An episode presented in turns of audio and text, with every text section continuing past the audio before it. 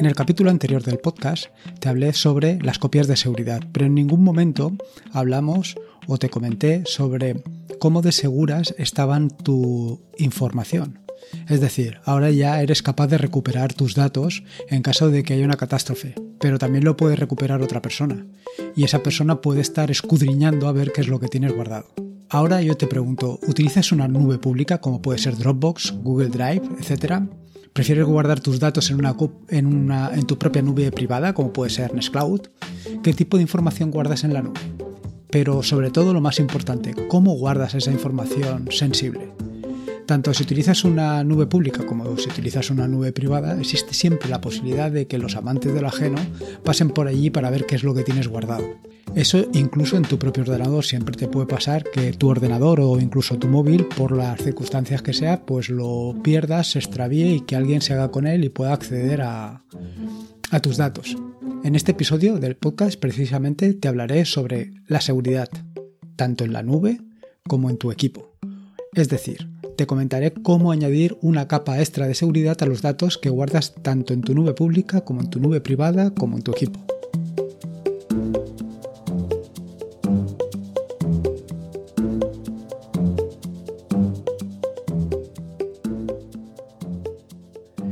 Soy Lorenzo y esto es atareado.es versión podcast. Este es el episodio número 31 del podcast, un podcast sobre Linux, Ubuntu, Android y software libre. Aquí encontrarás desde cómo ser más productivo en el escritorio, montar un servidor de páginas web en un VPS, hasta cómo convertir tu hogar en un hogar inteligente. Vamos, cualquier cosa que quieras hacer con Linux seguro que la encontrarás aquí. Como te he comentado en la entradilla del podcast, eh, ya sea que utilices tu nube pública, Google Drive, Dropbox o la que sea, o incluso que tengas una nube privada como puede ser Nextcloud, es importante que la información sensible la tengas de la manera más segura posible. ¿Esto cómo lo puedes conseguir? Bueno, pues lo más sencillo es con el cifrado. Lo que pasa es que tienes que hacer un cifrado inteligente, un cifrado que te permita eh, subir todos los datos en la nube de una manera lo más cómoda y transparente posible para ti. Existen diferentes eh, procedimientos para hacer el cifrado, como te comentaré un poquito más adelante. Pero antes de nada te quiero contar un poco sobre mi experiencia personal en todo lo que es esto de la seguridad en la nube. Seguro que o si le has leído el blog o si has escuchado algunos episodios del podcast ya sabes, o si no lo sabes te lo voy a contar ahora otra vez, que en su momento yo tuve un problema con una cuenta en la nube en la que alguien pudo acceder a la cuenta y estuvo mirando lo que allí había. No es que fuera de gran importancia porque normalmente los datos que guardo en la nube no son datos de mucha relevancia. Pero bueno, al final eh, siempre es una molestia, un incordio y sobre todo pues te crea cierta inseguridad. Evidentemente yo a partir de ese momento eh, cambié un poco mis hábitos para evitar pues estos problemas. Porque una de las cosas más importantes o más interesantes que tiene la nube, ya sea pública o privada, es la posibilidad de acceder a ella desde cualquier sitio. Así, por ejemplo, yo tengo determinados documentos sensibles que necesito tenerlos siempre a mano y no siempre puedo acceder o, o, puedo llegar o puedo ir a mi casa para recuperarlos, que es donde los tengo es interesante poder tenerlos en una nube privada o en una nube pública, de manera que en cualquier momento puedas descargarlo. ¿Qué pasa? Que evidentemente esos datos sensibles los tienes que tener almacenados de forma que cualquier otra persona no pueda hacer uso de ellos. No solamente es esto, sino que además si tú ya tienes tus datos cifrados, pues haces menos interesante tu cuenta a vistas de un posible eh, amante de lo ajeno. Evidentemente, eh, ¿cuál opción o por, dónde te puedes decantar frente a la nube pública o a tu propia nube privada? Bueno, pues eh, todo depende. Si tienes o si quieres montar un Nextcloud, la ventaja o el inconveniente que tienes es que lo tienes que mantener tú mismo. Esto de tener tu propia nube y mantenerla tú mismo Quiere decir que puede ser que en un momento determinado te quedes sin nube, simplemente porque haya un corte de suministro eléctrico, simplemente porque el disco duro en el que mantienes tu copia de seguridad se corrompa y se estropee, ya que la vida de los discos duros es limitada, como ya comenté en el episodio anterior del podcast, o que tu proveedor de internet, por lo que sea, tenga un problema eh, por las obras que están haciendo cerca, hayan cortado la fibra óptica y te quedes sin fibra óptica y en ese momento tú lo que necesitas pues no lo tienes. Frente a esto, una nube pública como puede ser eh, Google Drive, Dropbox o cualquiera de estas, pues evidentemente todos estos problemas no los tienen. Bueno, los pueden tener, pero como tienen copias eh, en distintos puntos de la red y, en fin, que esto es mucho más complicado. En cualquiera de los dos casos, tanto si utilizas una nube pública como puede ser Google Drive o, tu propia nube privada como puede ser Nextcloud, siempre puede haber alguien que intente acceder a la nube, por mucho seguridad que le pongas. Eh, aunque tengas sincronización, o sea, aunque tengas una contraseña de dos pasos, eh, aunque tengas cifrados los datos, en fin, al final es como aquel, es como cuando tienes una, una puerta blindada en tu casa. Si en el rellano de tu casa eh, todas las puertas son normales menos la tuya es blindada, seguramente intenten entrar en la que no es blindada, en la de, la de tu vecino. Que en la tuya pueden entrar, seguro, si se ponen, seguro pero al final se trata de poner los mayores inconvenientes posibles para que nadie pueda acceder a tu, a tu equipo. Dicho esto, ¿qué opciones tenemos para hacer el cifrado en la nube?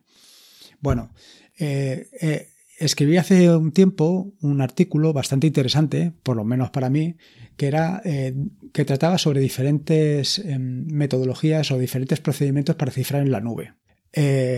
Hablaba de NCFS, CryFS, etcétera. En ese momento, en el momento de escribir el artículo, yo me decanté por CryFS, porque de acuerdo al estudio, pues era el que mejores características tenía para hacer el tema del cifrado en la nube. Evidentemente hay diferentes sistemas, como ya te he comentado.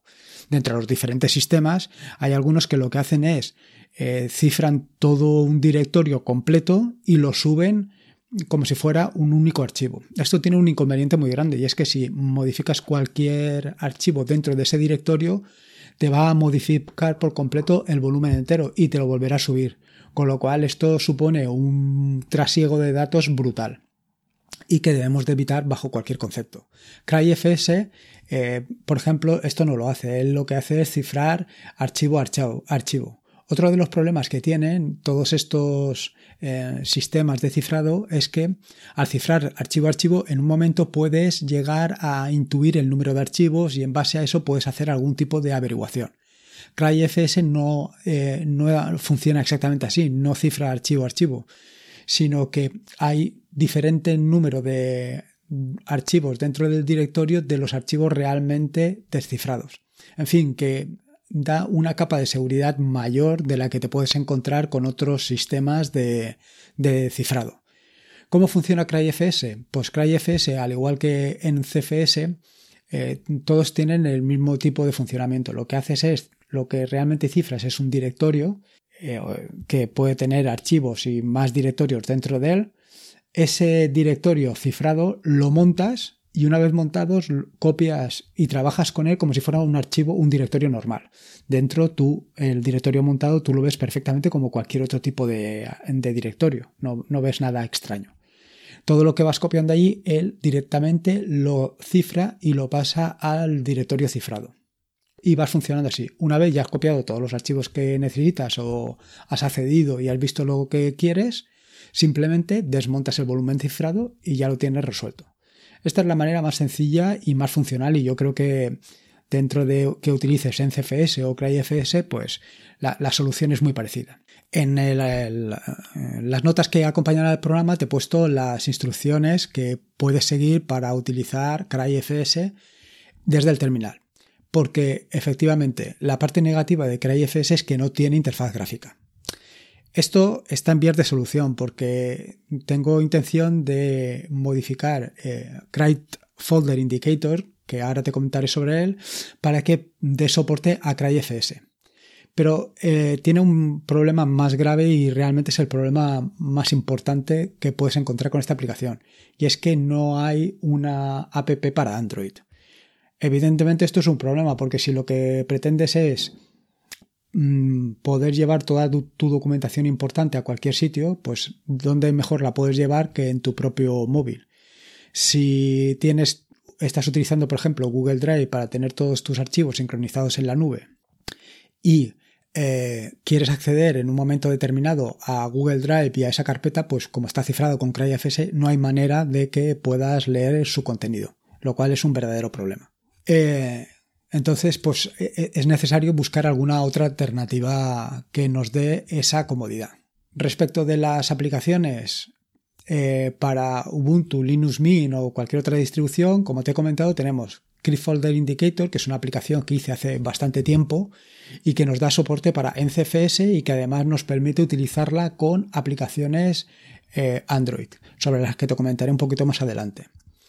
Eh, mi recomendación es que ahora mismo no te instales Crypt Folder Indicator porque eh, quiero actualizarla y quiero actualizarla en vía o en base a dos, aspectos. Por un lado, darle soporte a CryFS, como he comentado anteriormente, y la segunda es hacer una integración completa con NoMesel.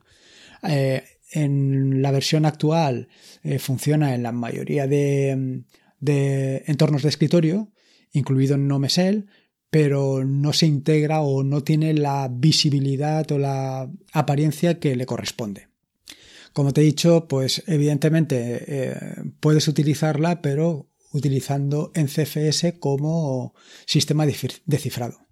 La siguiente de las aplicaciones para Ubuntu, Linux Mint, etcétera, que te quiero comentar es Nome NCFS Manager. Creo que sobre esta aplicación ya te hablé en un momento determinado, pero bueno, te vuelvo a comentar porque me parece bastante interesante y es la que vamos a utilizar para lo que hablaremos un poquito a continuación. Eh, Nomen CFS Manager más o menos hace lo mismo que Clean Folder Indicator, pero desde mi punto de vista lo hace desde una visión menos compleja. Lo hace bastante intuitivo. Eh, al final lo único que es un gestor de directorios cifrados con en CFS y la verdad es que funciona muy bien, muy bien. Y sobre todo combinado con InSync, sobre el que también te comenté en capítulos anteriores del podcast, pues al final se, se convierte en una herramienta realmente potente. El inconveniente actualmente, bueno, es que no hay versión disponible para 18.10, para Ubuntu Cosmic.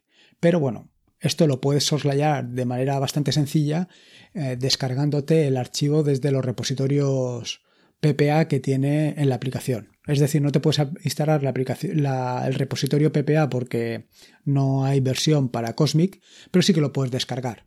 En las notas del programa te pongo exactamente las instrucciones que tienes que hacer para, para descargarlo, instalarlo y ponerlo en funcionamiento.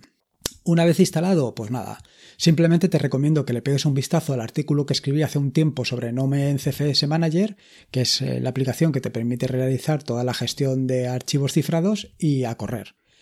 Eh, esto combinado con InSync, como digo, es una solución muy potente. Yo lo que tengo hecho realmente es que utilizo una carpeta, un directorio, y lo que tengo puesto en el directorio de InSync donde realizar las copias de la sincronización con Google Drive, lo que tengo puesto es un, enlace simbólico, de manera que mis datos están siempre en un mismo directorio con independencia de donde vaya moviendo la cuenta de Google Drive.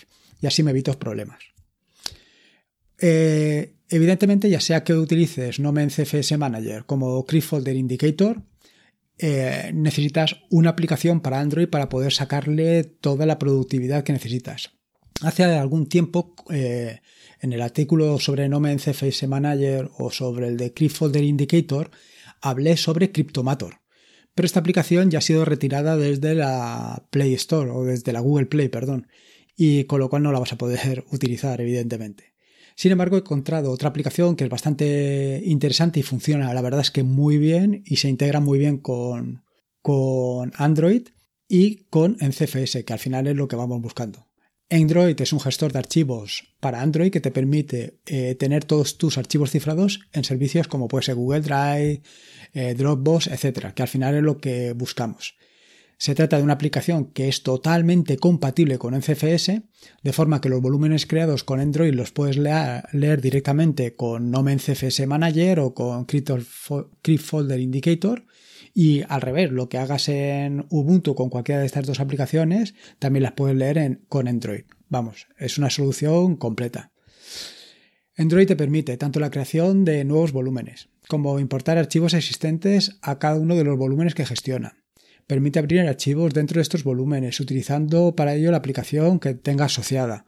permite crear directorios, copiar y pegar archivos, en fin, funciona perfectamente. Yo la verdad es que estoy encantado con ella. Además, eh, tienes la ventaja de que es gratuita, con lo cual, ¿qué más puedes pedir?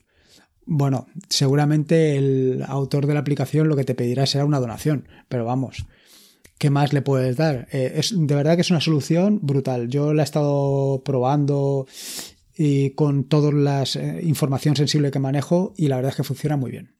Otra opción que puedes utilizar es Boxycryptor. Sin embargo, no te la recomiendo porque Boxycryptor el problema que tiene es que te tienes que dar de alta en su plataforma, lo cual a mí no me termina de convencer. No termino de entender por qué tengo que utilizar en CFS y eh, para gestionar todos mis volúmenes, que es algo que es eh, libre y gratuito, puedo utilizar y tengo que utilizar una aplicación que es de pago. o sea, perdón, esta no es de pago, tiene algunos, algunas cuentas que sí que son de pago dependiendo de las características que añadas, pero no tengo, no, termino de entender que sea necesario. Con lo cual, yo, en principio, bueno, si le quieres pegar un vistazo y probarla, pues bien. Pero vamos, teniendo Android yo no me ni lo intentaría. Y luego, eh, la tercera de las aplicaciones que te quería comentar es Cryptomator. Cryptomator es una aplicación o una solución total, porque nos da tanto la solución para Ubuntu, Linux Mint, etcétera, como para Android. Nos permite tener las dos aplicaciones. Y las dos aplicaciones son desarrolladas por Cryptomator. Esto tiene la ventaja evidente de que eh, pues eh, siempre vas a tener esta aplicación o esta empresa detrás manteniendo el soporte. Si no, te puede pasar como con Kryptonite, que es la aplicación que te comentaba anteriormente, que se perdió y pues en fin, dejas, no puedes utilizarla para, para trabajar en Android. Aunque yo creo que siempre habrá alguien que desarrolle alguna aplicación similar. Pero bueno, independientemente de eso, Cryptomator te da una solución completa, con lo cual es un punto a tener en cuenta. Ahora bien, no te puedo hablar muy bien sobre el tema, o, ni muy bien ni muy mal, porque la verdad es que no me lo he leído, todo lo que habla de la seguridad de Cryptomator. Por eso te recomiendo que leas en las notas del programa, te deja un enlace sobre eh, toda la descripción de seguridad que utiliza Cryptomator para mantener tu información cifrada. No utiliza NCFS ni CryFS, utiliza un sistema propio, con lo cual, por eso te digo que no te puedo hablar de ello. Luego eh, tiene un problema adicional y es que la parte de Android es de pago. No es que sea mucho dinero, estamos hablando de 5 euros, pero bueno, combinado con que eh, utiliza su propio sistema de cifrado, pues a lo mejor te, puede resultar un poco incómodo. Eh, instalación en Ubuntu, Linux Mint, etcétera, y en cualquier distribución prácticamente, porque eh, tiene una, una, ventaja y es que está montado sobre AppImage. AppImage, por si no lo sabes, es uno de estos paquetes o sistemas de paquetes nuevos que han aparecido junto con Snap o Flatpak. Nuevos relativamente, porque llevan ya pues desde el 2013 o 2012, no, no recuerdo. Puedes leer más sobre este tipo de paquetería en el artículo que escribí hace algún tiempo sobre AppImage, Snap y Flatpak. Te recomiendo que le pegues una leída al artículo porque la verdad es que está muy interesante. No es porque lo haya escrito yo, sino porque al final hace una, una comparativa entre las tres soluciones y te da la visión de cuál podría ser la mejor para ti o, o la, por lo menos la más interesante en un momento determinado.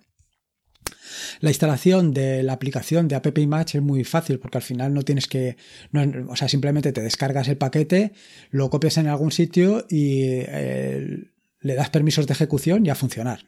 En las notas del programa, de nuevo, te he puesto con detalle cuáles son los pasos que tienes que hacer. Incluso te llega a crear el, el acceso directo para que lo encuentres en desde el lanzador de Ubuntu o desde, desde Linux Mint, porque en este caso no lleva ningún lanzador disponible. En fin, que como ves tienes ahí eh, todo lo necesario para hacerlo funcionar. Una vez estás funcionando, bueno, pues simplemente tienes que crear un directorio y dentro de ese directorio, igual que hemos hecho con Nomen CFS o con CryFS, copias los archivos. Y ya está, ya funcionar. Y en Google, en la aplicación de, de Android, haces exactamente lo mismo. Con lo cual lo tienes todo perfectamente sincronizado y seguro. Eh, una vez te he contado las tres o, las cuatro opciones que tienes disponibles, yo por ahora me decantaría sin lugar a dudas por Nomen CFS Manager junto con la aplicación de Android con Android, que yo creo que es una combinación muy buena. Y además le añadiría la posibilidad de utilizar los enlaces simbólicos que te permiten mantener tu documentación todo junto donde tú lo necesitas. Es decir, pues puedes estar em, vinculando diferentes directorios a uno solo sin que, te, sin que por obligación los tengas que tener pegados. Esto lo hace muy bien InSync, con lo cual, en fin, que ya ves que la combinación es perfecta. Espero que te haya sido de utilidad y por lo menos tengas claro cómo puedes mantener o cómo puedes añadir una capa de seguridad extra a todos tus datos que tengas almacenados, ya sea en la nube o en tu propio ordenador. En las notas del podcast que encontrarás en atareado.es están todos los enlaces y todas las instrucciones que he ido comentando a lo largo del podcast. Te recuerdo que puedes encontrarme en atareado.es, evidentemente, pásate por allí y me dejas tu opinión sobre el podcast, si consideras que tengo que hablar sobre alguna cosa, si quieres que haga alguna aplicación o algún skip o lo que tú consideres. Recuerda que la vida son dos días y uno ya ha pasado, así que disfruta como si no hubiera mañana y si puedes con genuinos, mejor que mejor. Me quedo aquí un rato eh, preparando los artículos de esta semana y el podcast del próximo jueves. Venga, nos escuchamos el jueves.